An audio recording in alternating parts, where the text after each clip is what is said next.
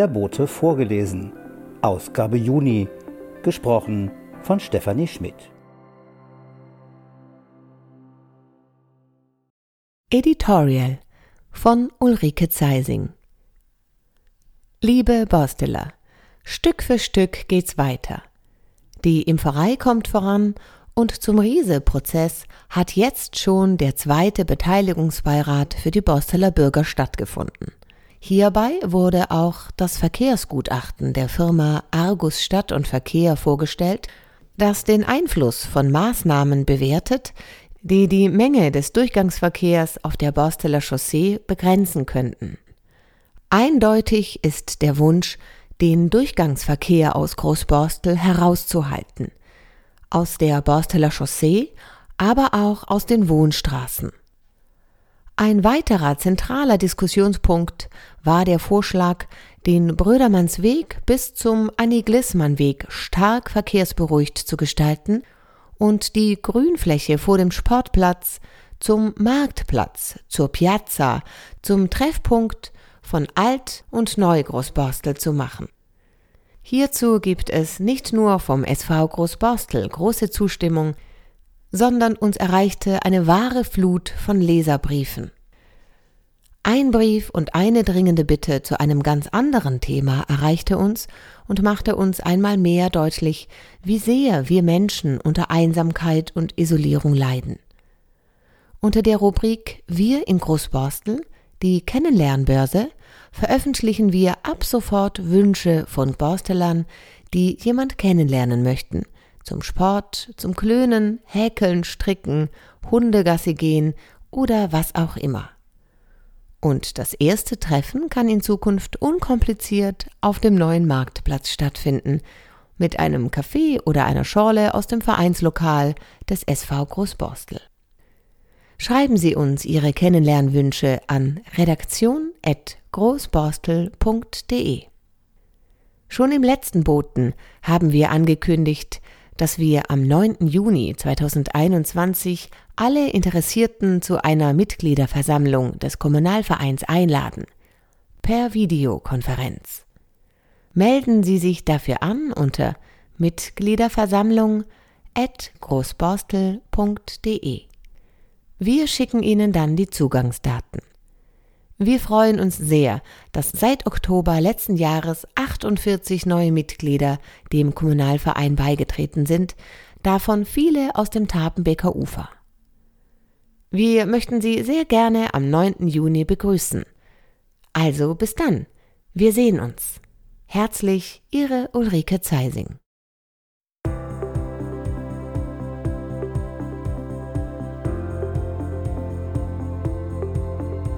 Die große Freiheit.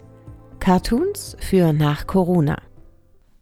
Die unbeugsamen 16 Hamburger Cartoonistinnen, allesamt Mitglieder des Eimsbüttler Cartoonisten Stammtischs, einige auch in der Kraftradgruppe Frohsinn, die Entdeckung der Langsamkeit, hatten seit ihrer Ausstellung Borsteller Strich im Frühjahr 2020 ihre Griffel nicht fallen lassen.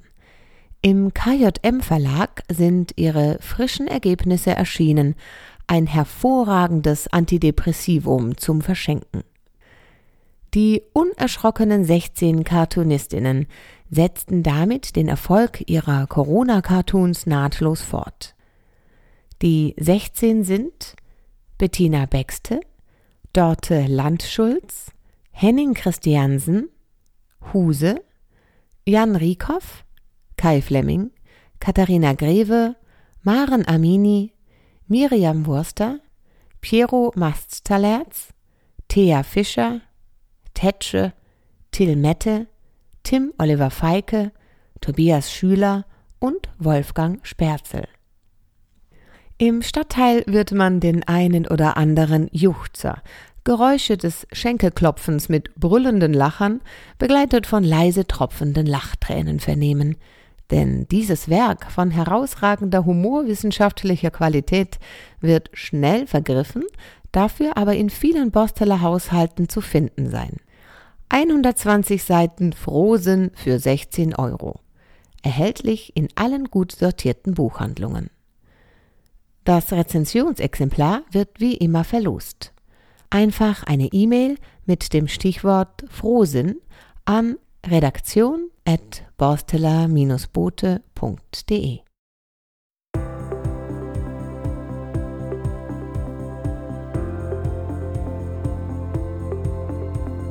Luftschiffe über Hamburg Teil 2 von André Schulz Im April 1912 hatte die kaiserliche Marine bei der Luftschiffbau Zeppelin GmbH für 850.000 Reichsmark ihr erstes Zeppelin-Luftschiff bestellt. LZ-14 wurde am 17. Oktober von Friedrichshafen nach Berlin-Johannisthal geflogen und dort von Staatssekretär Großadmiral Alfred von Tirpitz persönlich abgenommen. Im April 1913 wurde das Marineschiff L1 nach Hamburg abkommandiert wo es zusammen mit Marineeinheiten in der Nordsee operierte. Der Eindruck, den die Luftschiffe zu Beginn des 20. Jahrhunderts auf die Bevölkerung machten, muss gewaltig gewesen sein. Das Marineschiff L1 oder auch LZ-14 war 155 Meter lang, etwas größer als eine moderne Bundeswehrfregatte. Aber es schwebte durch die Luft. In den Anfängen der Ballonluftfahrt diente erwärmte Luft als Traggas. Die Zeppeline waren mit Wasserstoff gefüllt, das allerdings leicht entflammbar war. Helium stand damals noch nicht in ausreichender Menge zur Verfügung. Am 9. September 1913 um 13.30 Uhr brach L1 mit 20 Mann Besatzung zu seiner 68. Fahrt auf. Als Kommandant führte Kapitänleutnant Günther Hanne das Luftschiff. Er war der Sohn von Johannes Robert Hanne, dem Pastor der St. Johanneskirche in Hamburg-Eppendorf. Bald nachdem L1 Helgoland erreicht hatte, zog ein starkes Unwetter auf.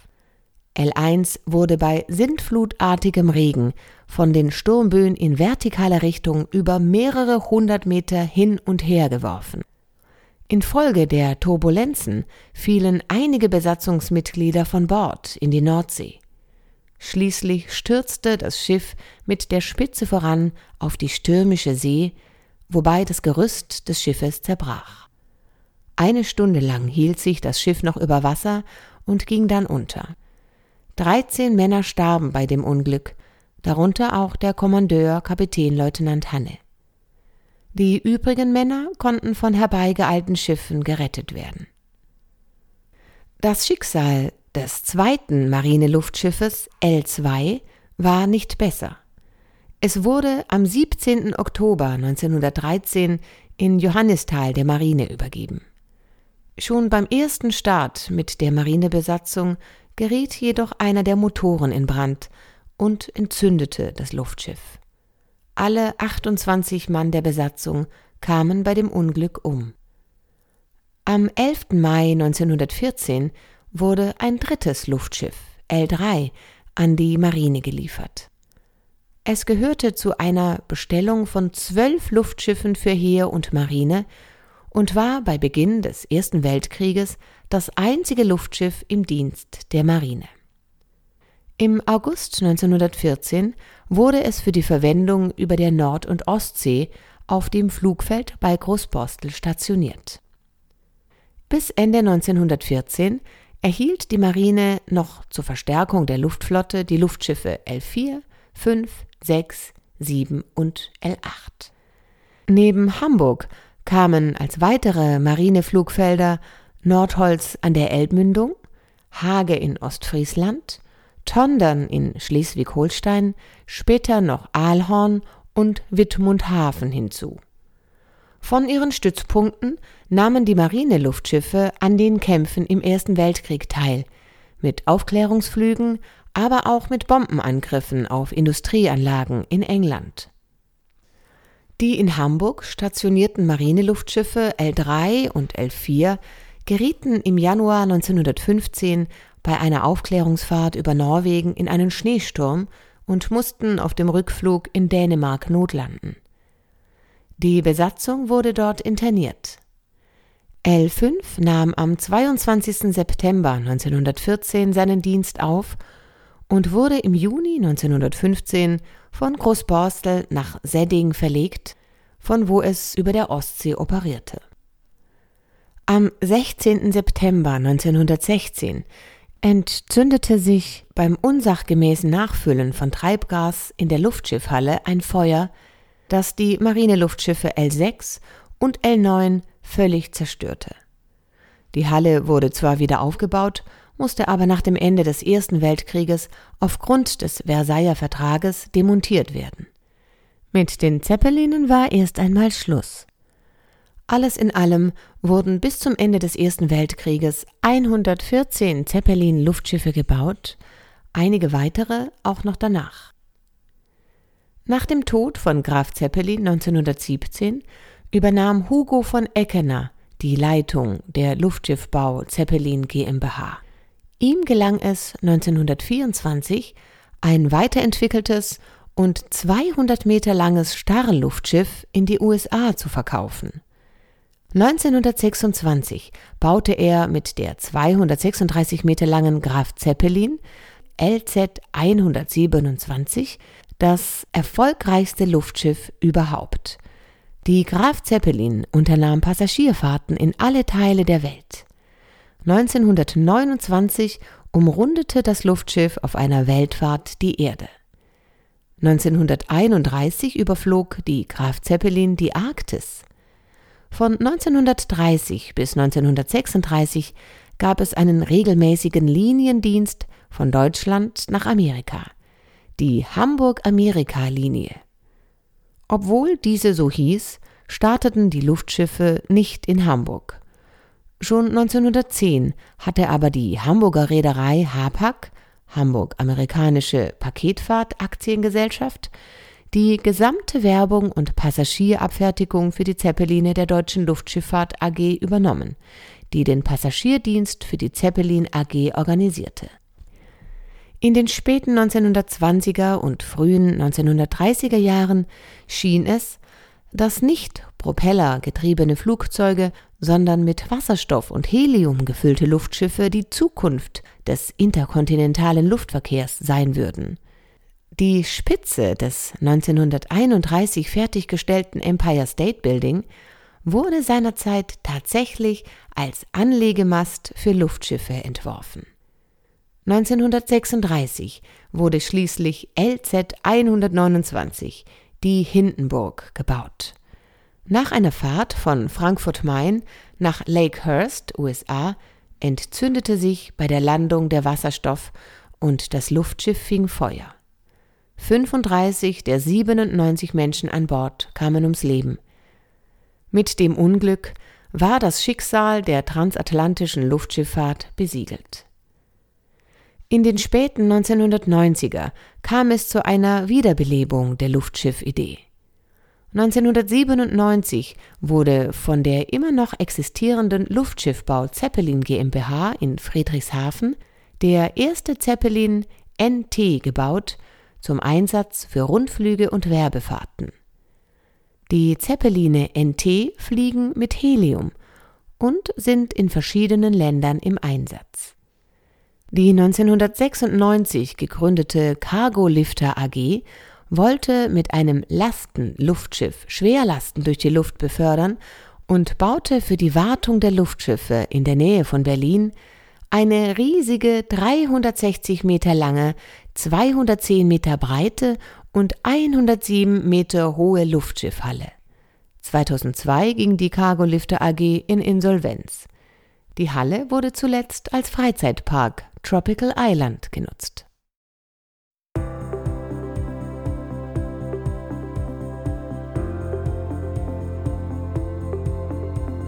Hilferuf der Initiative Markus und Dahl e.V. von Dr. Birgit Pflugmacher. Es ist mal wieder soweit, dass die Initiative Markus und Dahl gerne die Hilfe der Großborstelerinnen und Großborsteler in Anspruch nehmen würde. Durch das Buch Künstlerkolonie Großborstel das im Oktober 2020 von Birgit Pflugmacher und Hans-Heinrich Nölke herausgegeben wurde, haben den Verein Initiative Markus und Dahl eine Reihe neuer Anregungen und Namen von Kunstschaffenden erreicht, die im Stadtteil gelebt und gearbeitet haben. Nach ersten Recherchen stellten die Autoren jedoch fest, dass es zwar einige Daten im Netz gibt, aber dabei ist wenig Persönliches. Bei den drei nachfolgenden Namen bitten die Vereinsmitglieder um Unterstützung.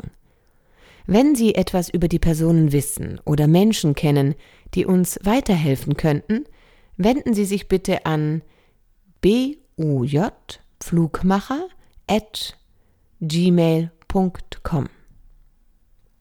Malerin Margarete Dunkeltreu 1891 bis 1987 Letzter Wohnort Borsteler Chaussee 302. Sie stellte ihre Werke bei Ausstellungen im Stavenhagenhaus und häufig in der ABC-Apotheke aus, allerdings vor der Zeit des Ehepaares Berg, also vor 1976. Schriftsteller und Dichter Hans-Heinz Pukal, geboren 1928, Pseudonym Johannes H. Pukal, wohnte Weg beim Jäger 79, zog im November 2011 in die Seniorenresidenz Hospital Heiligen Geist Hinsbleg 11 22391 Hamburg. Hier erhielten wir leider wegen des Datenschutzes keine Auskunft. Maler Walter Tank 1894 bis 1954 Wohnhaft von 1933 zeitweise im Gästehaus am Borsteler Jäger, einem Gästehaus der Familie Richard Samson 1885 bis 1945, die dort einen Pferderennstall auf dem Gelände der Rennbahn besaß. Vielen Dank.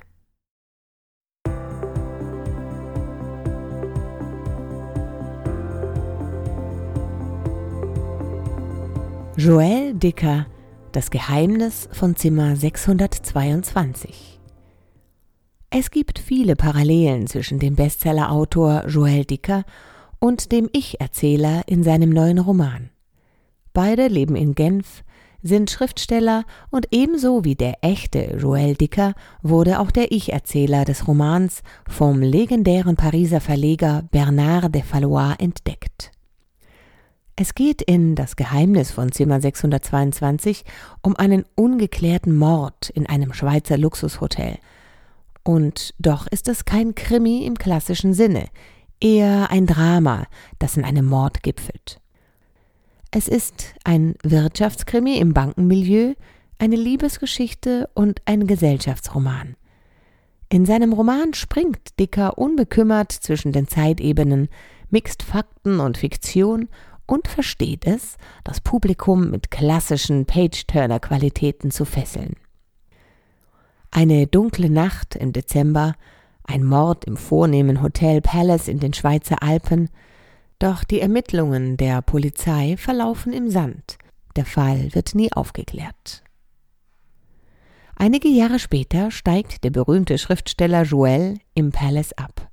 Dort lernt er die charmante Scarlett Leonas kennen und beginnt sich für den ungelösten Kriminalfall zu interessieren. Was geschah damals in jenem Zimmer 622, das offiziell gar nicht existiert in diesem Hotel? Mit der Präzision eines Schweizer Uhrmachers legt Joel Dicker die Spuren zu einer Dreiecksgeschichte aus Machtspielen, Eifersucht und Verrat in den vornehmsten Kreisen der Gesellschaft. Piper Verlag 25 Euro. Ein Exemplar des Buches von Joel Dicker wird verlost. Sofern Sie teilnehmen wollen, schreiben Sie bitte mit dem Stichwort Buchverlosung an redaktion@borsteler-bote.de.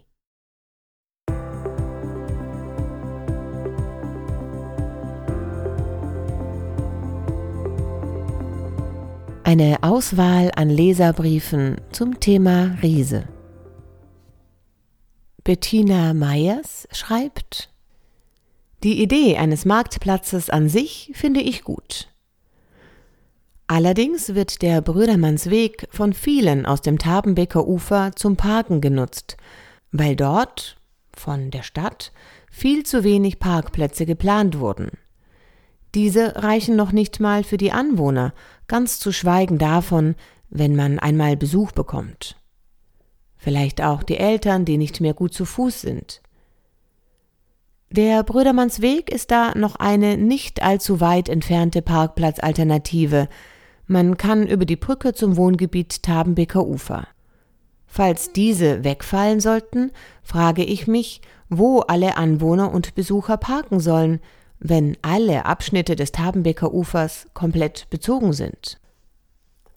Alexander Süberkrüb schreibt, wir sind Anwohner im Brödermannsweg und finden die Idee eines Marktplatzes für Großborstel prima. Eine sehr gute Möglichkeit der Nahversorgung würde dieser Standort sicherlich auch für die Anwohner aus dem Neubaugebiet Tabenbeker Ufer sein. Ich finde die Idee sehr unterstützenswert. Simon Riedel schreibt Ich würde die Idee für eine neue Multifunktions- und Marktfläche gerne unterstützen. Ein Wochenmarkt am Wochenende wäre schön, damit auch Berufstätige das Angebot nutzen können. Auch wechselnde Events wie Food Truck Festivals wären wünschenswert. Als kleine Anregung möchte ich vorschlagen, zusätzlich zu der Marktfläche auch Blühstreifen zu errichten, damit die ganze Fläche nicht zementiert wird und dem Flächenfraß zum Opfer fällt. Dana Brun schreibt, ich habe gerade von der Idee des Marktplatzes im Borsteler Boten gelesen. Die Idee ist einfach super. Ein zentraler Punkt mit vielen Möglichkeiten. Für alle toll zu erreichen. Ein Ort zum Treffen, etwas zu erleben oder einfach zum Genießen. Vielen Dank für diesen Gedanken. Sie haben meine volle Unterstützung. Henning Wienstroth schreibt, als Neubürger am Tapenbeker Ufer in Großborstel habe ich mit großem Interesse den Bericht über den möglichen Marktplatz in Brödermannsweg neben dem Sportplatz gelesen. Ich finde, das ist eine richtig tolle Idee. Zentral gelegen von allen Teilen Großborstels gut zu erreichen, wäre es eine prima Verbindung und ein Treffpunkt zwischen den alten und neuen Quartieren im Stadtteil. Außerdem verkehrsberuhigt, im Grünen und auch nah an anderen Infrastrukturen, Schule, Kita, Sportplatz. Insgesamt eine Idee, die sich lohnt weiter zu verfolgen. Laura Jungblut schreibt Ich finde die Idee wirklich sehr schön. Das Ganze würde Großborstel ein wenig dörflich machen, was in einer Großstadt ja auch mal ganz schön ist. Eine Anmerkung hätte ich jedoch noch. Ich wohne in der Wohnanlage Tabenbeker Ufer. Leider habe ich keinen Tiefgaragenstellplatz mehr bekommen und die zusätzlichen Parkplätze an der Straße sind hier sehr rar. Der Brödermannsweg ist daher durch den Durchgang eigentlich die einzige Alternative zum Parken. Mein Wunsch wäre es also, und ich denke, da spreche ich für einige meiner Nachbarn mit, dass möglichst wenig Parkplätze durch diese tolle Idee verloren gehen. Ich würde es super finden, wenn das mit berücksichtigt werden könnte. Familie Arzo schreibt, ich habe gerade den Beitrag Ein Marktplatz für Großborstel gelesen und finde die Idee super. Wir wohnen in der Gerd-Markus-Straße und sind fast täglich in dem Gebiet unterwegs. Die Ecke bedarf einiger Ausbesserungen und ein Platz als Treffpunkt für alle wäre doch die perfekte Gelegenheit dazu. Außerdem fehlt definitiv ein Wochenmarkt. Wir würden es sehr begrüßen, wenn diese tolle Idee in die Praxis umgesetzt würde. Horst Peter Lommer aus dem Brödermannsweg schreibt Liebe Redaktion, das aktuelle Heft des Boten wartet mit gleich zwei Zukunftsideen für unseren Stadtteil auf. Fast zu schön, um wahr zu sein, wenn diese verwirklicht werden könnten, wenigstens ansatzweise. Die Priorisierung des Autoverkehrs ist in Großborstel auf die Spitze getrieben worden. Wenn man als Anwohner die Borsteler Chaussee überqueren will, fühlt man sich wie in einem Straßendorf, das von einer Bundesstraße zerschnitten wird. Zumal die Ampelschaltung jeweils wechselseitig eine Spur für den Verkehr freigibt, also kaum eine Chance zum Überqueren besteht, und wenn nur unter großer Gefahr bzw. bei sportlicher Kondition. Alternativ ist man als Fußgänger zur Benutzung der wenigen weit auseinanderliegenden ampelgesicherten Übergänge verurteilt. Mit welchem Recht wird eigentlich der Durchgangsverkehr bei uns hofiert, anstatt ihn nun endlich in die Straße Nedderfeld zu verbannen? Vom Leiter des Bezirksamts Nord, einem Politiker der Grünen, sollten wir erwarten können, dass er sich konsequent für eine dahingehende Änderung einsetzt. Für uns ist es gleichgültig, ob sich die Pendler von auswärts früher oder später in ihren Stau auf der Autobahn einfädeln können. Wer hier wohnt und in einem anderen Stadtteil arbeitet oder umgekehrt, ist es leid, während der Hauptverkehrszeiten zweimal täglich mit dem Bus auf der Borsteler Chaussee festzustecken. Der Marktplatz ist eine großartige Idee ein Wochenmarkt als Anziehungspunkt und darüber hinaus noch eine multifunktionale Fläche als Zentrum des Stadtteils würde den alten und den neuen Teil Großborstels und seine Bewohnerinnen zusammenbringen. Man kann nur hoffen und an die Verantwortlichen appellieren, dass es nicht nur bei einer Zukunftsidee bleibt, die von den üblichen Bedenkenträgern im Moor von Vorschriften, Finanzierungslücken und sonstigen vermeintlichen sogenannten Sachzwängen versenkt wird.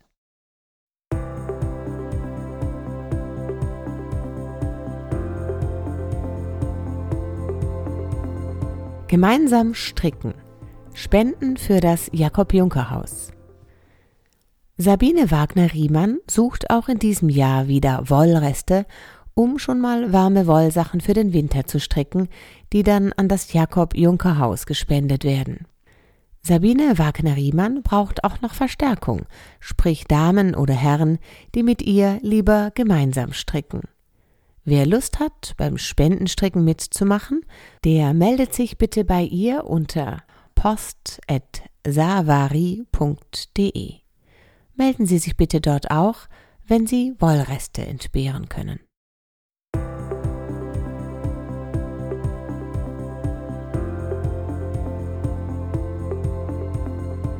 Vögel in Großborstel Der Haus- und Feldsperling von Michael Rudolph Wer die Tapenbeek auf der Brücke Kellerbeleg überquert, hört oft aus den dichten Büschen unterhalb der Baucontainer des Tapenbeker Ufers das unverwechselbare Chilpen der Spatzen, genauer der Sperlinge, so vertraut und unverkennbar wie der Ruf des Kuckucks oder der Schrei des Bussards. Und wer sich die Zeit nimmt und einen Moment verweilt, wird vielleicht sogar beobachten, dass Sperlinge dort in Transportlöcher der Baucontainer fliegen. Sie haben sich die Hohlräume als Nistplätze gewählt. Spatz ist der volkstümliche Name allein für den Haussperling. Wir müssen somit unterscheiden zwischen dem Haussperling und dem etwas größeren Feldsperling – Letzterer kommt inzwischen in Großborstel weitaus häufiger vor als der Haussperling, über dessen zunehmende Wohnungsnot der Großborsteler Bote bereits im April dieses Jahres berichtete. Der Neuntöter e.V. und sein Projekt Siedlungssänger Spatzenritter Hamburg hat gemeinsam mit dem Kommunalverein durch das Anbringen von bisher 80 Nistkästen und das Pflanzen von geeigneten heimischen Sträuchern wie Weißdorn, Schlehe oder Heckenkirsche, in Großborstel dem Haussperling neue Nistmöglichkeiten und bessere Lebensräume angeboten. Auch die Deutsche Wildtierstiftung setzt sich mit ihrer Kampagne Rettet den Spatz für den Schutz der Haussperlinge ein und gibt gerne Tipps zu praktischen Maßnahmen im heimischen Garten.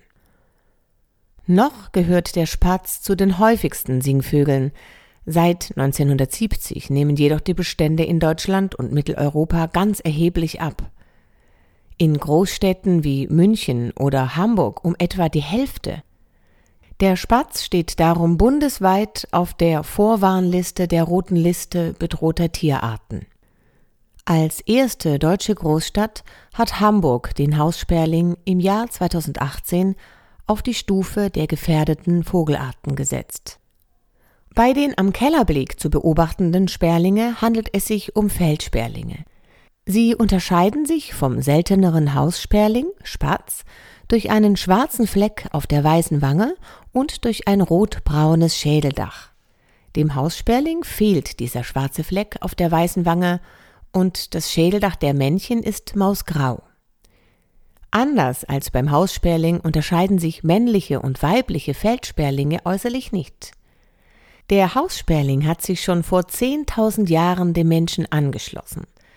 Dieser soziale Vogel tritt meist in Scharen auf, ist also viel geselliger als der Feldsperling und braucht sogar eine gewisse Anzahl an Artgenossen in seiner Nähe, um zum Brüten angeregt zu werden. Sperlinge sind eine Familie der Unterordnung Singvögel. Im 18. und 19. Jahrhundert galten sie als Schmarotzer. Es gab damals Landkreise, in denen die Bürger 20 Spatzenköpfe als sogenannte Spatzensteuer an den Staat entrichten mussten. Vor allem Sperber, Turmfalken, Steinmarder und Hauskatzen, aber auch Schleiereulen, Waldohreulen und Rabenkrähen sind eine Gefahr für Sperlinge. Das Wort Spatz begegnet uns umgangssprachlich in mannigfaltiger Bedeutung, sowohl als Kosename als auch in Wortverbindungen als Schimpfwort. Meinen ältesten Freund, mit dem zusammen ich eingeschult wurde, riefen seine Eltern liebevoll Spatzi. Wenn ich zu jemandem mein Spatz sage, so ist das freundlich gemeint. Ganz anders hingegen ist der Ausruf Du Dreckspatz zu verstehen, in dem deutliche Kritik an der Reinlichkeit des Angesprochenen enthalten ist. Vielleicht hat diese Bezeichnung ihre Ursache auch in der, zumindest außerhalb der Paarungszeit, unscheinbar grauen und braunen Färbung des Spatzengefieders. Wahrscheinlicherer Ursprung der Bezeichnung Dreckspatz ist jedoch ein typisches Verhalten der Sperlinge, das Sand- oder Staubbaden, auch von anderen Vögeln gerne ausgiebig zelebriert, um lästige Parasiten loszuwerden. Wer also in seinem Garten eine ruhige Ecke mit losem, feinen Sand einrichtet, tut damit nicht nur den Sperlingen einen großen Gefallen. Es liegt auf der Hand, dass der Spatz in der Hand besser ist als die Taube auf dem Dach. Was ein Spatzenhirn ist, bedarf keiner Erläuterung, denn das pfeifen die Spatzen von den Dächern. Vorsicht aber, wenn vom Schimpfen wie ein Rohrspatz die Rede ist. Denn mit dieser seit dem 18. Jahrhundert bekannten Redewendung ist keineswegs der Spatz, sondern die Rohrammer gemeint, die mit ihrem unscheinbaren dunkelbraun gestreiften Gefieder an einen Sperling erinnert, bevorzugt in Röhricht und Schilf ausdauernd singt und daher im Volksmund Rohrspatz genannt wird. Aber das ist nun wirklich ein neues Thema.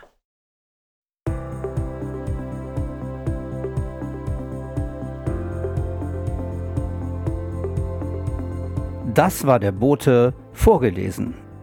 Gesprochen von Stefanie Schmidt. Der Bote im Ohr und der Bote vorgelesen werden produziert von Auf Wellenlänge www.aufwellenlänge.de